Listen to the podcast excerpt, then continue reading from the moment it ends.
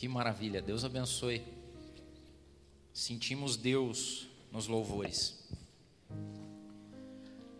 Abra sua Bíblia aí em Filipenses, carta de Paulo aos Filipenses, no capítulo 2, versículos 19 ao 30. Procura-se cristãos. Filipenses capítulo 2, do versículo 19 ao 30. Paulo dá testemunho de dois irmãos nossos aqui, Timóteo e Epafrodito. E ele diz o seguinte aos irmãos em Filipos: Espero no Senhor Jesus enviar-lhes Timóteo brevemente, para que eu também me sinta animado quando receber notícias de vocês.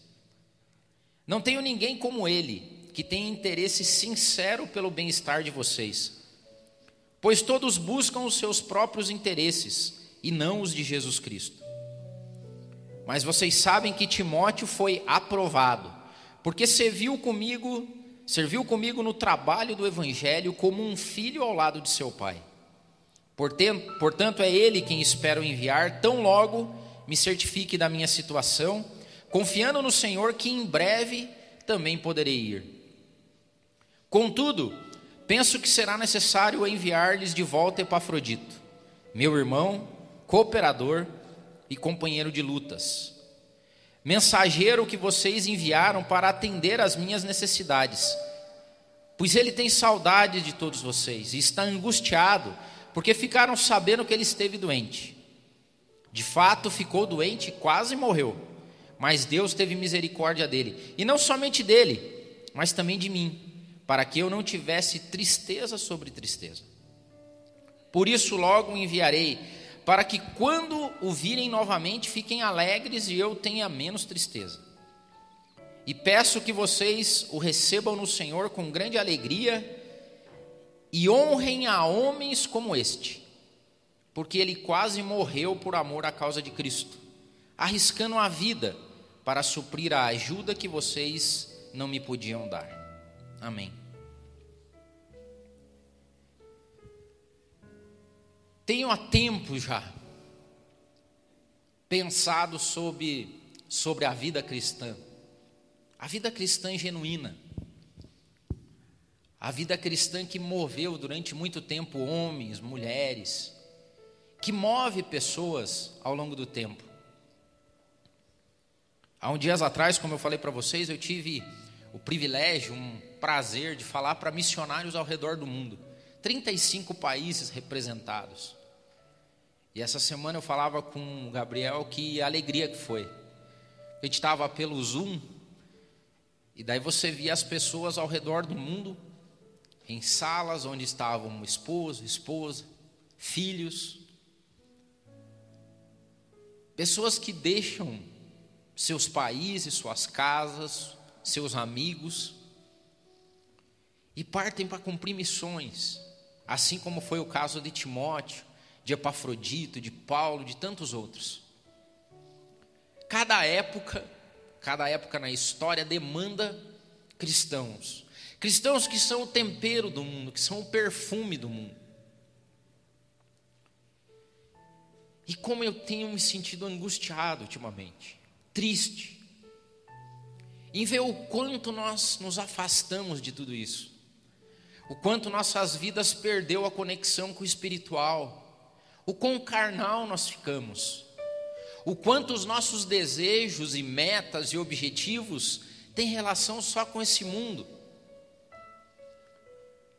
As nossas casas não são invadidas, nossos filhos não são assassinados, graças a Deus por isso. Nós não somos queimados em praça pública. Louvado seja Deus por isso. Mas por outro lado, nós largamos os bets, vamos falar a verdade. No que se resume as nossas vidas cristãs? No que, que se resume aquilo que nós enxergamos como Evangelho, como Cristo? Quais são as conexões que hoje, em 2020, no Brasil, nos conectam com a espiritualidade, com o plano espiritual, com Deus? O quanto ele afeta as nossas vidas? E eu tenho pedido para Deus por mim, antes de mais nada. para que Deus reacenda em mim essa chama. Que eu jamais me esqueça, que eu não seja achado em falha com relação a isso, que o plano espiritual seja realidade na minha vida. E essa semana eu estava lendo as cartas de Paulo, os evangelhos, fazendo meus devocionais e me deparei com essa passagem de Paulo escrevendo aos Filipenses falando sobre Timóteo e Epafrodito. E eu tirei algumas características desses cristãos, que eu acredito que, a despeito dos tempos e movimentos, são coisas que sempre se espera e que se procura. Deus procura cristãos dessa envergadura, desse tamanho, dessa índole, dessa estirpe, E eu separei aqui algumas qualidades desses cristãos. A primeira delas, pessoas amorosas. Cristãos que amem mais as pessoas do que as coisas. A gente está vivendo num mundo extremamente materialista, cara. O que conta são as coisas e não mais as pessoas. Paulo diz o seguinte, ó: Não tenho ninguém como Timóteo que se interesse tão sinceramente pelo bem-estar de vocês, porque ele complementa, porque todo mundo busca o seu próprio interesse, mas não os interesses de Cristo. Talvez, já que esteja aqui a resposta do porquê que a gente não vê mais milagres, porque naquela época os milagres apontavam para o reino de Deus. Eram pessoas que estavam com o coração totalmente voltado para a causa do reino. E Deus não podia perder essas pessoas. É por isso que elas tomavam coisas mortíferas e não morriam. É por isso que elas eram picadas por serpentes e não morriam. Era por isso que navios afundavam e elas não morriam. Porque Deus precisava delas na causa. Porque eles não se preocupavam com os próprios interesses. Talvez seja por isso que não, milagres não acontecem, porque os milagres não têm mais relação com o reino de Deus, tem a ver com a tua vida, tem a ver com as tuas necessidades, com os teus desejos próprios. Ou não? Estou errado. Os milagres que se contam hoje não têm relação com o reino, tem a relação com a vida da pessoa. Porque Deus me fez isso e agora eu posso comprar tal coisa. Porque Deus me abençoou e agora eu consegui um emprego tal. Porque Deus me fez não sei o que lá, agora eu comprei não sei o que lá. É, é gente, é nós. A conexão com o espiritual se perdeu. Esses homens que andavam e a sombra deles curavam as pessoas através do poder de Cristo eram homens que entregaram tudo por amor à causa. Eram homens que estavam dispostos a morrer por isso. E olhe só o bem, curavam os outros porque eles mesmos padeciam, porque Paulo vai a Deus e fala: Senhor, eu tenho um espinho na carne, eu tenho um mensageiro de Satanás que me angustia todos os dias. E Deus olha e falou assim: Pois é, para você não vai ter milagre, você vai andar com esse espinho, porque a minha graça te basta, porque o meu poder se aperfeiçoa na sua fraqueza, e é lá que eu estou que se entregavam como um todo, eram amorosos, porque a causa deles era defender os outros. Nós vivemos, e me permita, nós somos um bando de ensimesmados, um bando de pessoas que procuram seus interesses próprios. Mas Deus procura cristãos amorosos que estejam dispostos a entregar a sua vida pela causa, pelo reino, pelos outros. Nós estamos terminando uma pandemia, se Deus quiser, e sabe qual que é o saldo dela?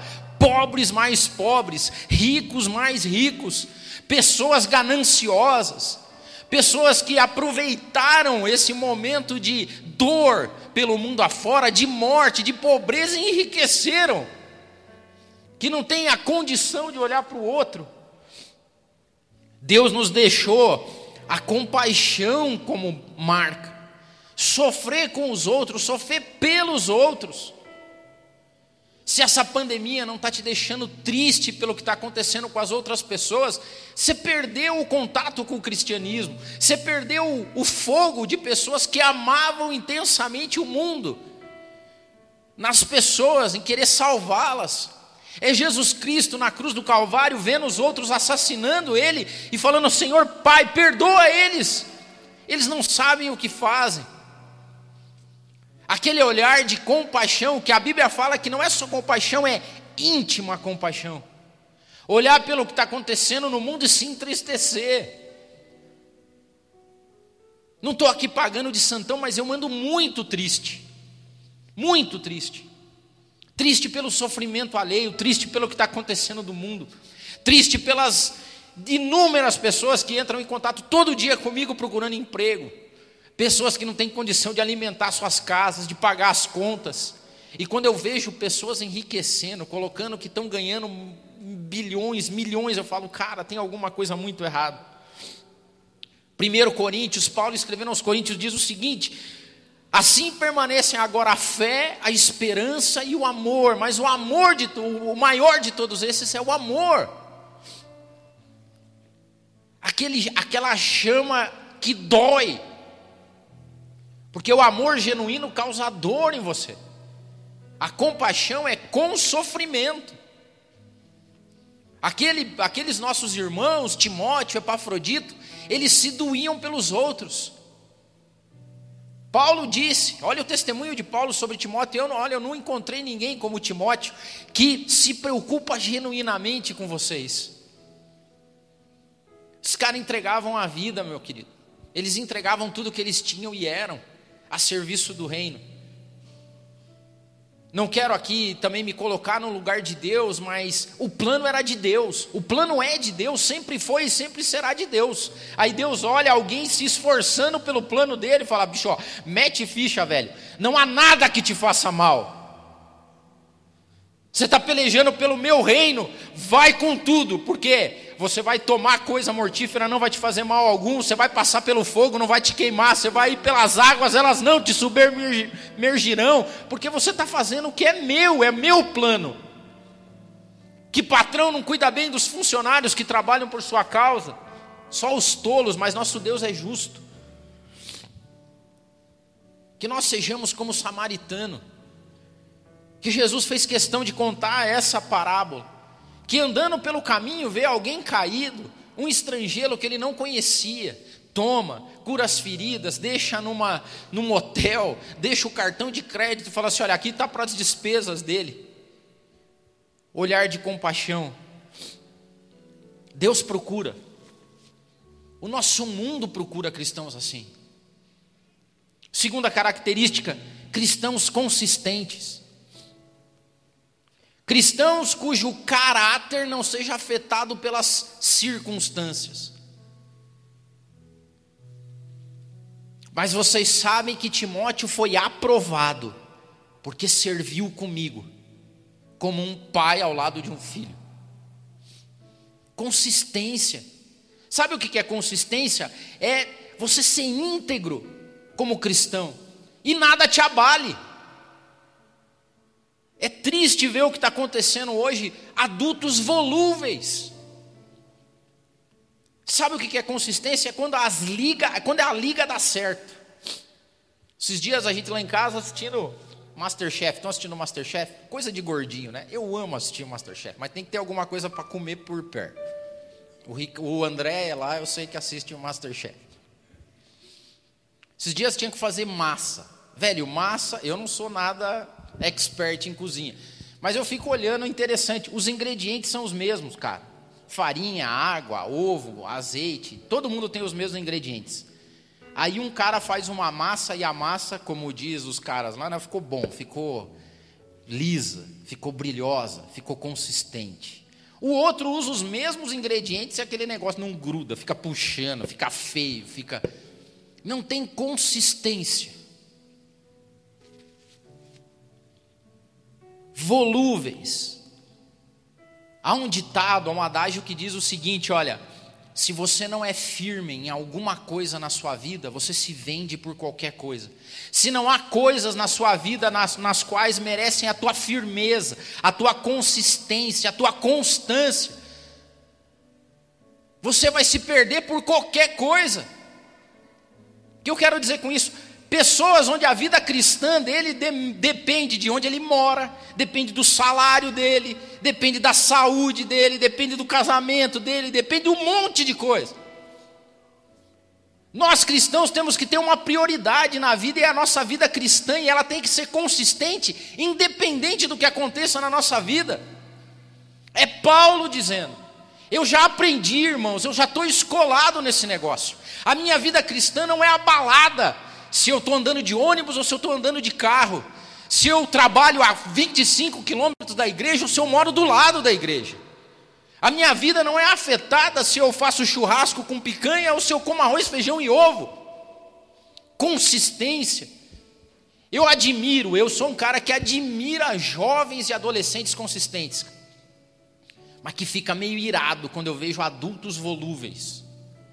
Pessoas já de anos, 30, 40, 50 anos, que a vida dele é volúvel, não tem consistência. Mas Deus tem me mostrado alguns jovens adolescentes, cara, que eu vejo e cara, que consistência na vida da pessoa. Tem algumas pessoas que tem então ao meu redor que eu olho e falo, que benção esse menino aí. Já outros com barba na cara, tempo já, e cada dia é uma coisa diferente. Ah, mas por que, que a sua vida cristã foi afetada? Não, é porque agora eu mudei. O cara mudou de casa, afetou a vida cristã dele. Mas o que, que aconteceu na sua vida? Não, é porque antes eu trabalhava na empresa XPTO. Tá aí, o que, que tem a ver? Não, é que agora eu fui promovido para XYZ. Tá aí aí. A vida cristã muda. Isso não é consistência. Provérbios diz o seguinte: quem anda com integridade e consistência, anda com segurança. Mas aquele que segue veredas tortuosas será descoberto. E engraçado que essas pessoas volúveis, todo mundo conhece. Eles dão testemunho da falta de consistência deles. Porque ninguém nunca sabe onde está, como está, se está fazendo, se não está fazendo. É uma inconsistência generalizada. Mas olha só que beleza. Provérbios 27. O homem justo leva uma vida íntegra. E olha como é que ele termina: Como são felizes os seus filhos.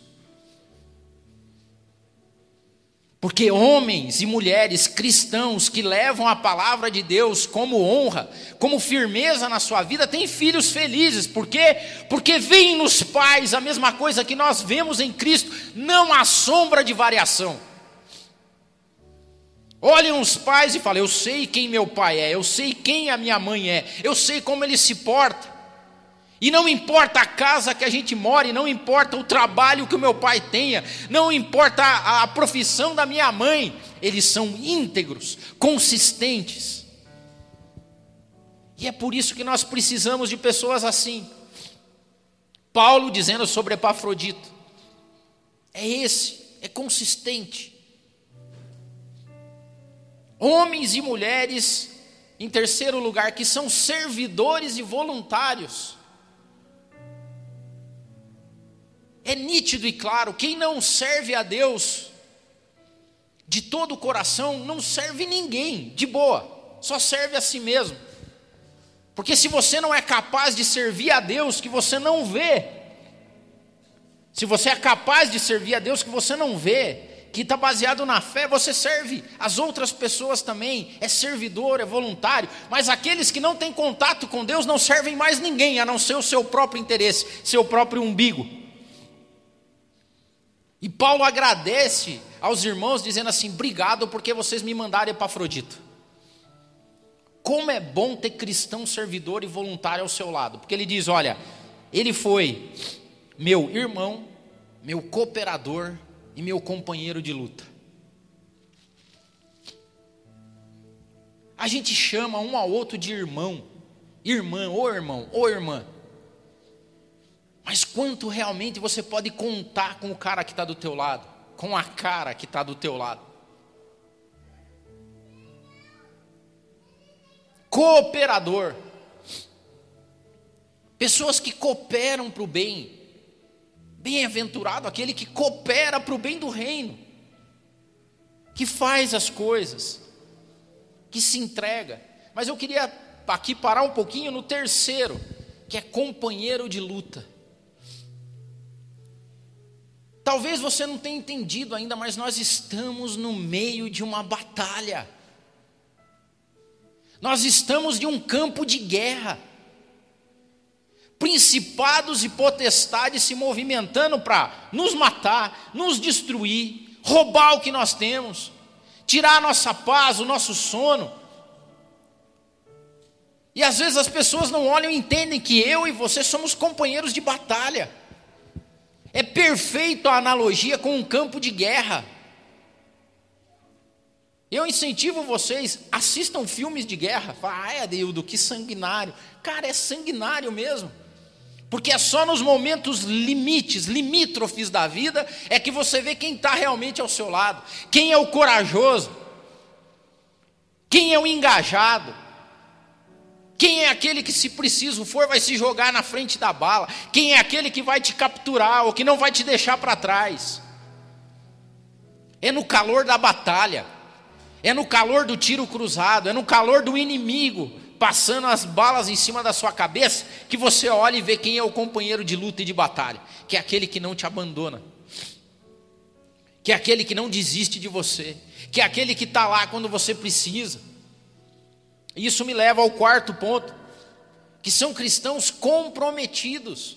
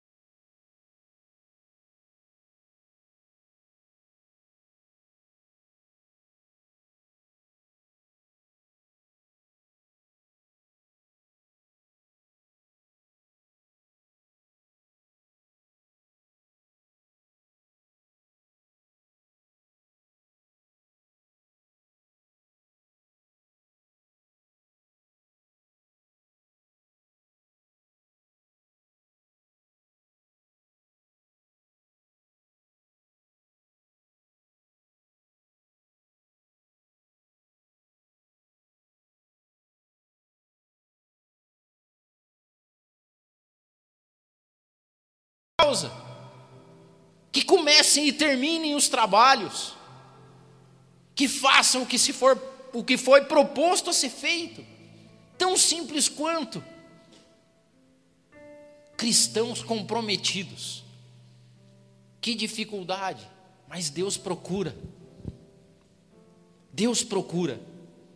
E é por isso que talvez que tem algumas pessoas que intencionalmente, essa é a minha visão, Deus pinça, fala assim: não, você é você mesmo, você vai fazer as coisas. E é engraçado que quando faz isso, a pessoa pode fazer o que quiser na vida, não vai dar certo. O cara vai passar a vida batendo cabeça, fazendo as coisas, porque ele ainda não entendeu o que Deus requer dele.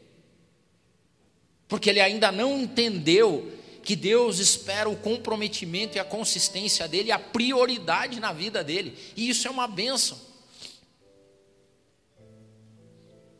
Eu fico imaginando as conversas desses irmãos, eu fico imaginando o dia a dia deles. Eu fico imaginando como eram as reuniões para que o reino avançasse, para que as pessoas ficassem sabendo das boas novas, fugindo das tropas romanas, se escondendo em catacumbas. Era uma vida difícil. Um chegava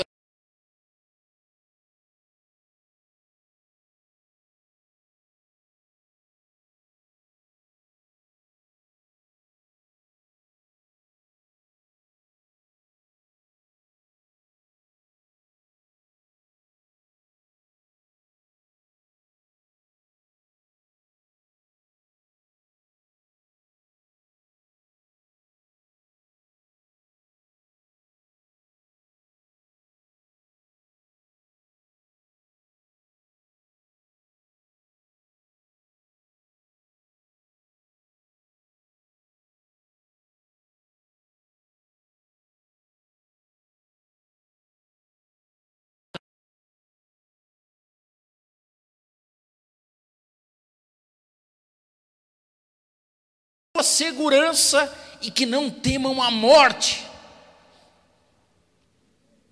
Velho, de boa, nós ficamos medroso demais, nós ficamos covarde demais. Uma coisa que eu tenho notado e falado aqui, o grau de desespero em velório, de crente, meu. Você vai nos lugares que os caras estão desesperados. Sabe aquela cena de viúva que se joga no caixão e nego puxa e tal? Velho, vai em velório com indignação, mas não vá assim.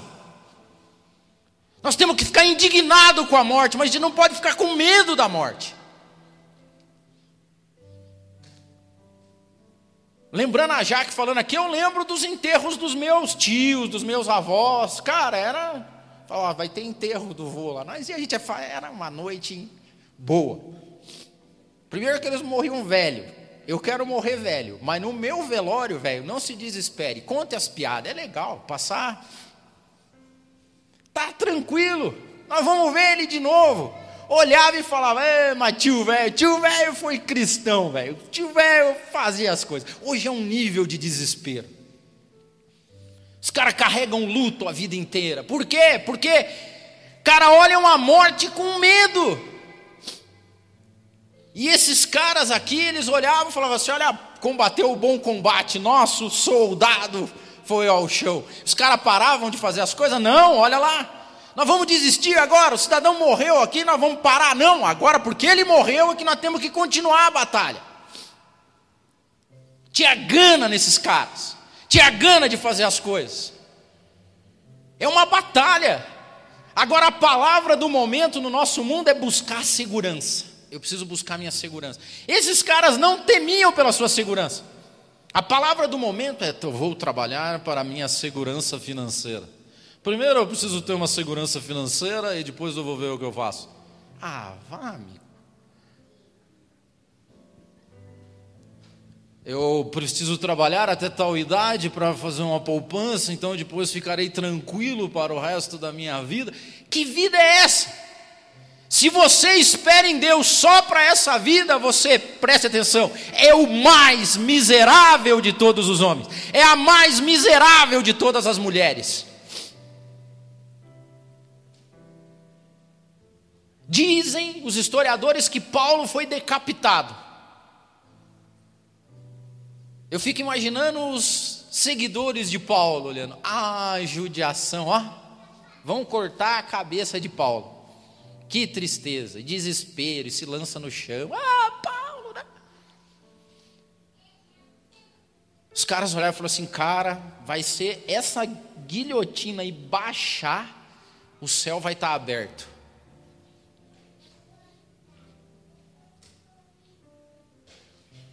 Eu fico imaginando a recepção de Paulo lá, pessoal. Ai, mas eu fico indignado dele morrer só. Por quê? Porque ele ainda podia fazer bastante coisa. O que nós vamos fazer? Vamos fazer mais do que ele fez. Vamos correr mais do que ele correu. Eu não imagino as pessoas se lançando. Ai, Paulo morreu. Ah, meu Deus. Esses caras é gana, velho. A, a, a vida cristã é, é gana. A gente romantizou demais o evangelho.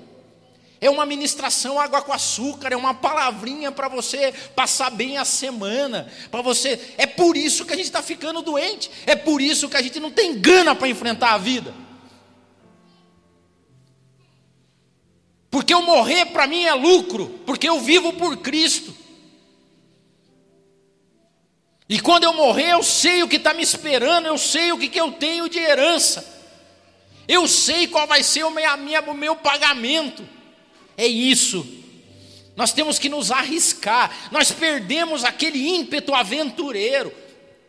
Nós perdemos o ímpeto dos apóstolos de fazer as coisas, de arregaçar as mangas, de acreditar que as portas do inferno não prevalecem contra nós, não prevalecem contra a igreja, não prevalecem contra a tua casa quando você é firme no reino de Deus, quando você é cristão na essência.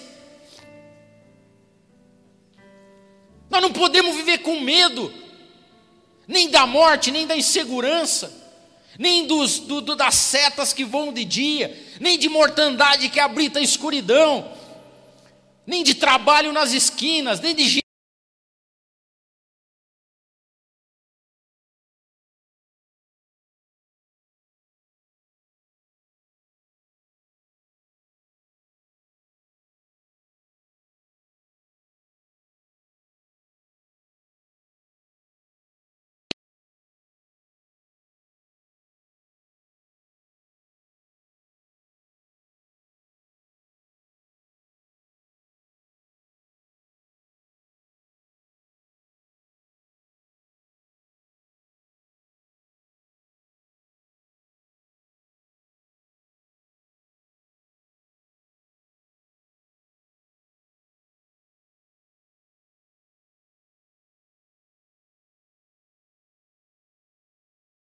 medíocre desse mundo.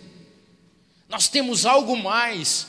A nossa vida não é conectada aqui, nós sabemos que temos um mundo, a eternidade para nós. Olhe a morte com indignação, mas não olhe com medo. Nós ficamos Nutella demais, gente. É muita Nutelice nesse mundo cristão. Nós não podemos ser assim. E por último, para a gente ir para a ceia, nós precisamos de cristãos de boa memória. Isso aqui, ó, é a nossa memória. Definitivamente, vou falar isso pela milésima vez. Não há nada melhor da parte de Deus que ainda não tenha vindo. Não há nada melhor da parte de Deus que falte vir para você. Ele mandou o que ele tinha de melhor e o nome dele é Jesus Cristo. Eu e você temos Cristo na vida. O que, que a gente precisa? O resto é resto. Porque eu e você recebemos a maior dádiva do universo a cruz de Cristo. Nós sabemos que nós somos resgatados, que nós somos redimidos o que vinha é lucro. A gente tem que chegar no final do dia e falar assim: Senhor, estou no lucro. Por quê? Porque Jesus já veio. É por isso que os apóstolos e Paulo dizem assim: olha, galera, de boa aqui, ó, entre nós, velho. Tenho que comer, tenho que vestir, tenho de morar.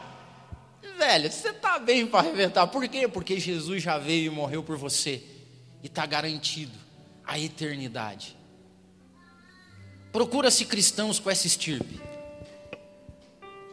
Procura-se cristãos genuinamente cristãos.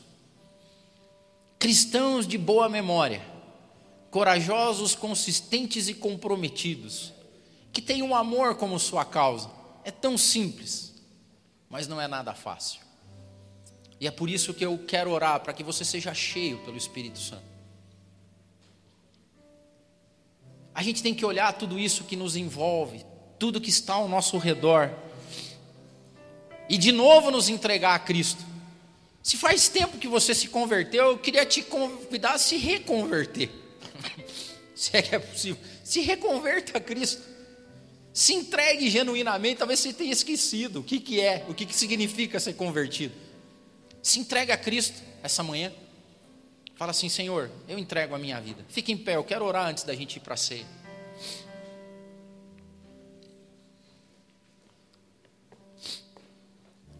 Não há nada que não esteja no controle de Deus. Saia daqui dessa manhã, mas com gana, velho, mas com muita gana. Mas com muita gana. Saia fortalecido pelo Espírito Santo. Deixe os medos para trás. Viva uma vida na essência do cristianismo. Um dia todos nós vamos estar diante de Cristo. E que maravilha vai ser. Que maravilha vai ser quando a gente passar pela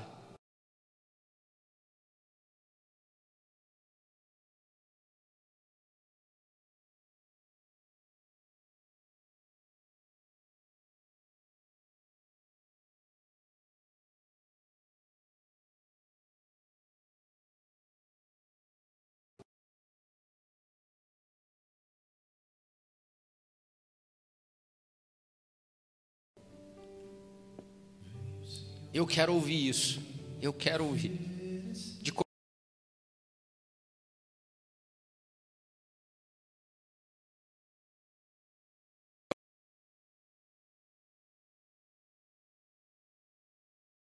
no quarto. Pá, pá, pá. Brincadeira, amor, brincadeira. É aquela hora para que eu morra primeiro. Brincadeira também. Mas se valeu uma oração nesse dia, você fala assim: ó, Senhor, abençoa que o Del consiga a meta dele. Que é nesse momento que nós estamos aqui ao redor do caixão dele, que ele ouça, que nesse momento ele, esteja ouvindo, servo bom e fiel. É tudo que eu quero. Tudo. Que, será, que seja tudo que você queira também. Isso aqui tudo não vale nada. Nada disso tem valor contra um servo bom e fiel. Serva boa e fiel. Senhor, obrigado, Pai. Obrigado porque a tua palavra ainda nos ensina. Obrigado porque há milhares de anos Timóteo e Epafrodito fizeram coisas que a gente ainda fala hoje. Obrigado porque os nossos irmãos, ó Pai, não foram nada Nutella, foram raízes na essência, raízes fundadas em Ti, Deus amado. E Espírito Santo, eu te peço, nos enche, nos enche. E eu divido aqui a minha meta contigo, Espírito Santo, e eu espero que essa seja a meta de todos que estão nos ouvindo e aqueles que fazem parte dessa comunidade. Servo bom e fiel. Servo bom e fiel é a minha meta, é a nossa meta. Amém.